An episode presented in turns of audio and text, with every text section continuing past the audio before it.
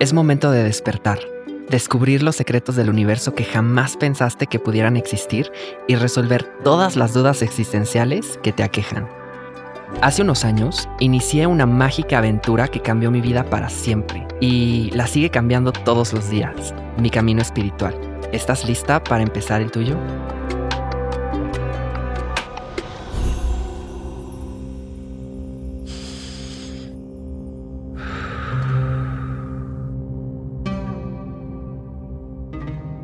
Montado en un elefante, iba un rey de tierras lejanas. De pronto, paró frente a un puesto de mercado y dijo, no sé por qué, pero quiero colgar al dueño de este negocio.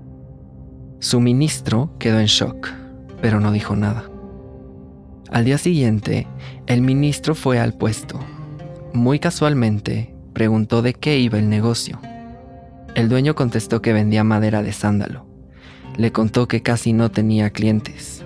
La gente iba, olía el aroma del sándalo y luego se marchaba.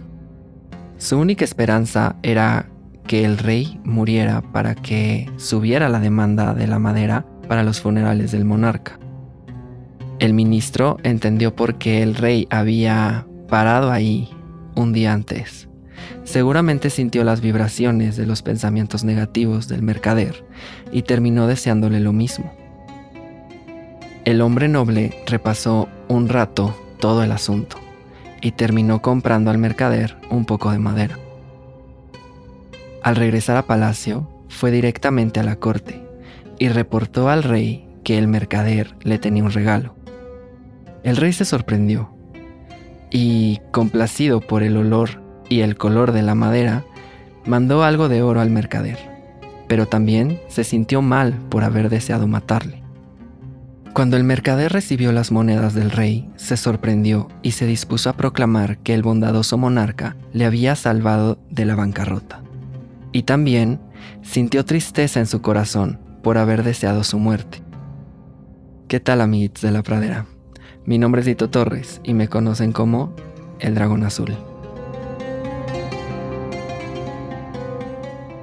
Este podcast contiene información sensible y podría contener lenguaje explícito, así que se recomienda discreción. ¿Qué es karma? preguntó Buda una vez. Sus discípulos respondieron, nuestras palabras, acciones y emociones.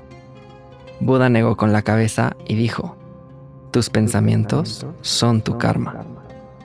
No es broma, me dieron escalofríos de solo pensar que nadie se salva realmente de eso que a veces tomamos muy a la ligera, el karma. En teoría, si tenemos buenos pensamientos hacia otra persona, esos pensamientos positivos se nos regresan favorablemente. Pero si lo que pensamos es negativo o tenemos un deseo oscuro, entonces la retribución también llegará a nosotras, en el mismo tono, ¿correcto?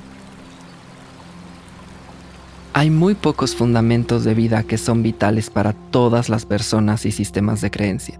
El ciclo de la vida humana tiene base en dos principios, Dharma y Karma. Cuando una persona nace, tiene por default una serie de deberes y responsabilidades que son asignadas por la sociedad como ley cósmica y que se supone aceptada y como individuos, cada persona tiene acuerdos y andanzas. Dharma y karma proveen la base de la moral budista, pero también influyen el concepto religioso de justicia. Forman un camino que guía al alma a través de la reencarnación y hasta la iluminación. Esto es posible porque ambos conceptos están conectados. El concepto de Dharma postula que la armonía es el estado natural del mundo y los humanos deberíamos hacer todo lo posible para preservarlo. Los actos que rompen con esta armonía natural, como la guerra o robar, son inmorales porque causan discordia y caos. El Dharma también nos enseña a buscar el alivio del sufrimiento de una forma natural y lógica. Por ejemplo, Tener hambre es un estado natural, pero también es una causa de sufrimiento.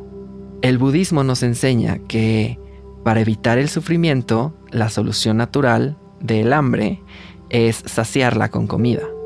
Eso sería una manifestación del Dharma. Contrario a lo que piensas, el tema del Dharma no es el deber ser, hice comillas en el aire. O sea, sí, pero no. Ahí te va.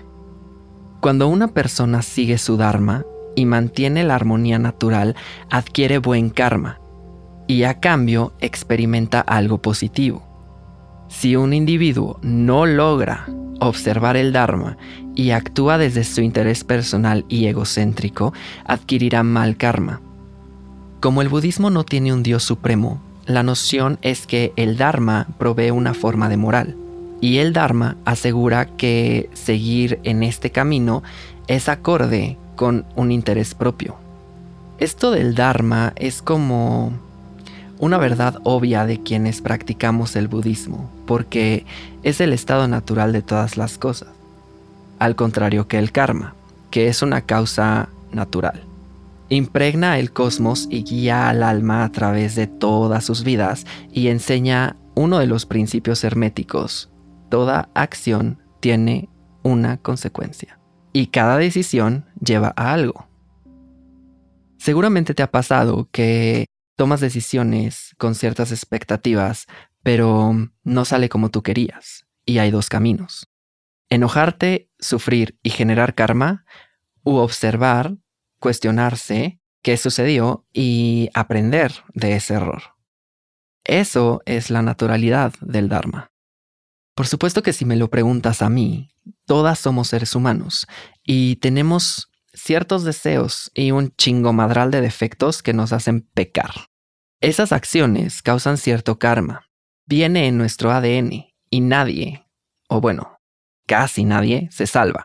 Porque errar es parte de aprender y a eso venimos a esta vida precisamente. Nosotras no pensamos todo el tiempo en el Dharma, porque incluso hay acciones que consideramos buenas pero que también lastiman a otras, como decir la verdad. Aunque claro, depende mucho de cómo digas esa verdad, porque si es con un dolo, entonces tu mismo Dharma genera karma. Ejecutaste para herir. ¿Te hace sentido? La concepción del Dharma puede diferir de una religión a otra, o incluso de una persona a otra. Veamos. Comer carne es un gran ejemplo. Polémico, pero grande. Para algunas personas o comunidades, comer carne de otros animales es dharma, porque mantiene el balance en la cadena alimenticia.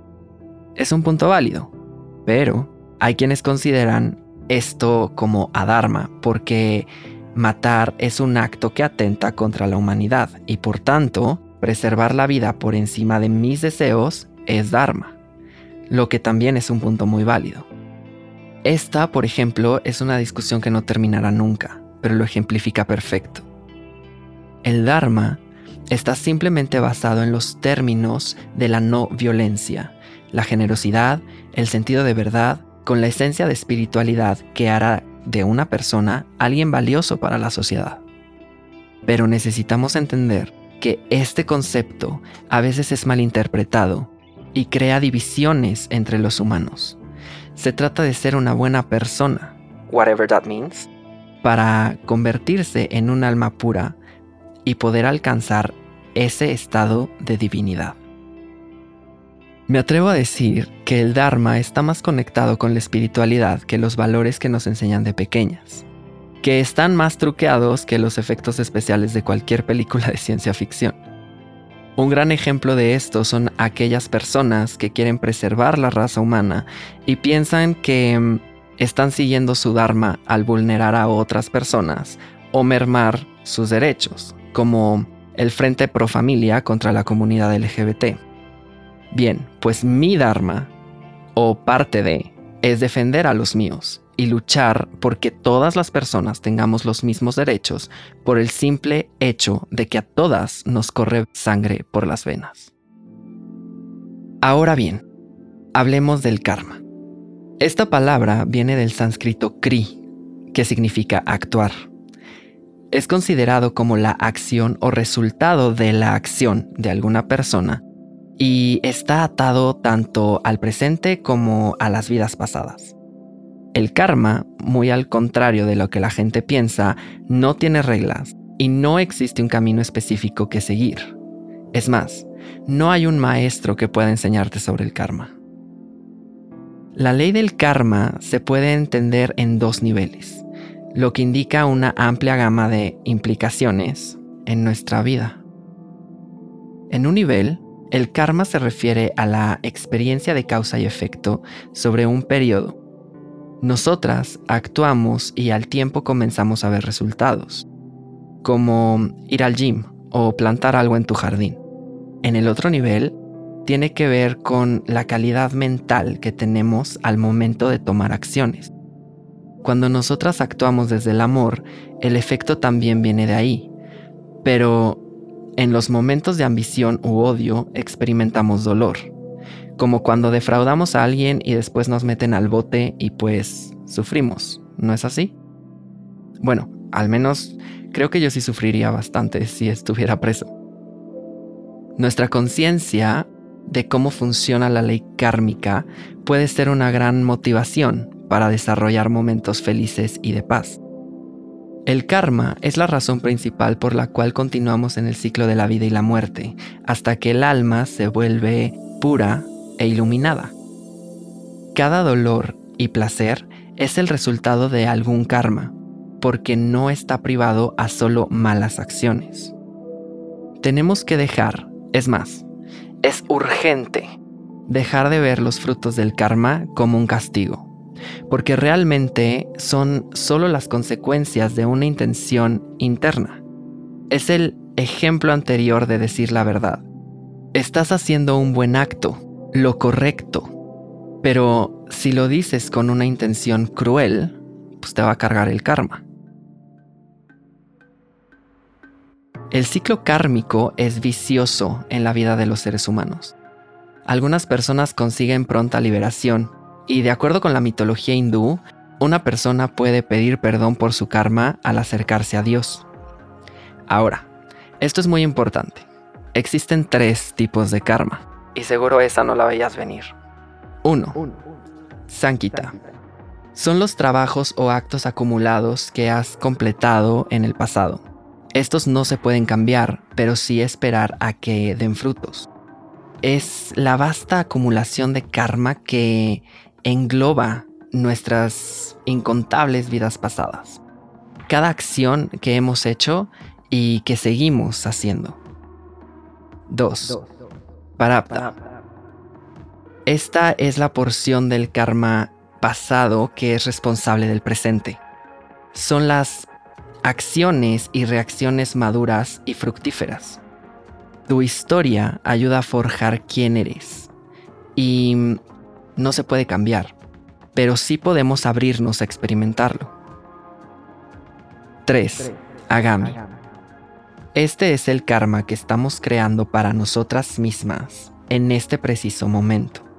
Es la acción que decidimos hacer ahora mismo en esta vida presente. Estos tres aspectos del karma se mezclan unos con otros. Entenderlo tiene ciertos beneficios porque nos hace pensar un poquito más, ser conscientes de nuestras acciones para no traer sufrimiento a nuestra vida o a la de las demás personas. Al hacernos responsables de nuestros pensamientos y acciones, creamos nuestra realidad. Todo lo que pensamos o hacemos ahora marca nuestro futuro relacionado con estos pensamientos. No hay mal karma o buen karma. Eso es un recurso gastado para intentar entender lo que significa realmente. Y es curioso cómo siempre lo llevamos a algo negativo. Recuerdo haberle dicho a mi prima una vez, ya hace bastante tiempo, que su hija sería un karma. Y pues sí, pero te sorprenderías si te digo que es la niña más buena que el pan, más noble, más inteligente que me he topado en esta vida. Y por supuesto, ¿qué es el karma? Al final ella se creó por una decisión tomada, pero no necesariamente tiene que ser todo malo, o que la hija la hiciera sufrir, just because. Cuando deseamos que a alguien le llegue su karma o su karma le haga pagar, es como decir, pero hay un Dios que todo lo ve, evocando obviamente a que algún daño vendrá y eso al final genera más karma, porque recordemos lo que dice Buda, todo está en el pensamiento y la intención de sus acciones. Necesitamos aprender a ser más congruentes y para eso tenemos que entender estos dos conceptos básicos de la vida y saber cuáles son sus diferencias, dónde encuentran el equilibrio. Te lo comparto en estos siete puntos. 1. El Dharma es completamente basado en el presente, mientras que el karma tiene impactos también desde una vida pasada. 2. El Dharma puede dividir a las personas entre las sociedades, pero el karma las cubre todas. 3. El Dharma está conectado a la espiritualidad, pero el karma es universal e impacta sin discriminar. 4. El Dharma no tiene un fruto específico, pero el karma menciona esta teoría que solo recibes lo que das. 5.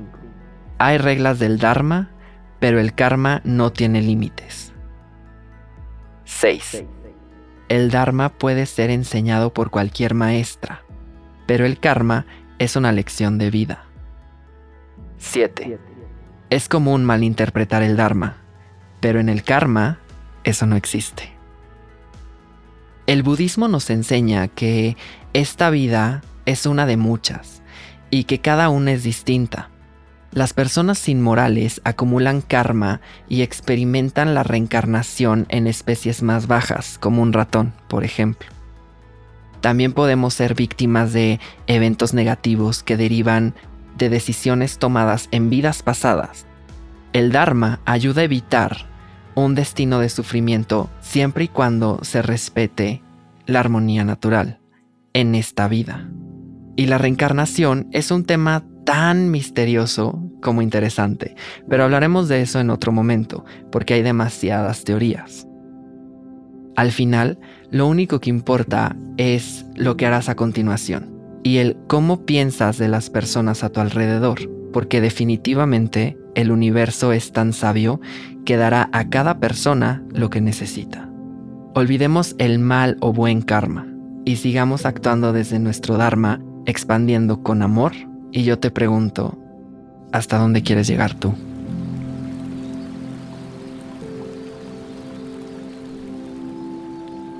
Cada paso que des, piensa en todo lo que tuvo que pasar para avanzar, pero sin mirar atrás.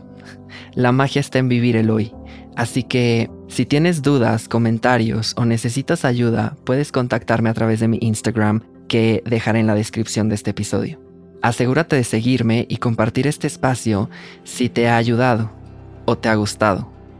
Me gustaría compartirte que este podcast es grabado y producido en los estudios de Nodalab en la Ciudad de México. Podrás encontrar en las notas de este episodio las acciones dármicas que estamos haciendo en esta familia de podcasters que estamos construyendo. Poco a poco, pero con mucho amor. Recuerda siempre que ser una buena persona va mucho más allá de hacer buenas acciones. En realidad, todo está en tus pensamientos. Te escucho en el que sigue. Namaste.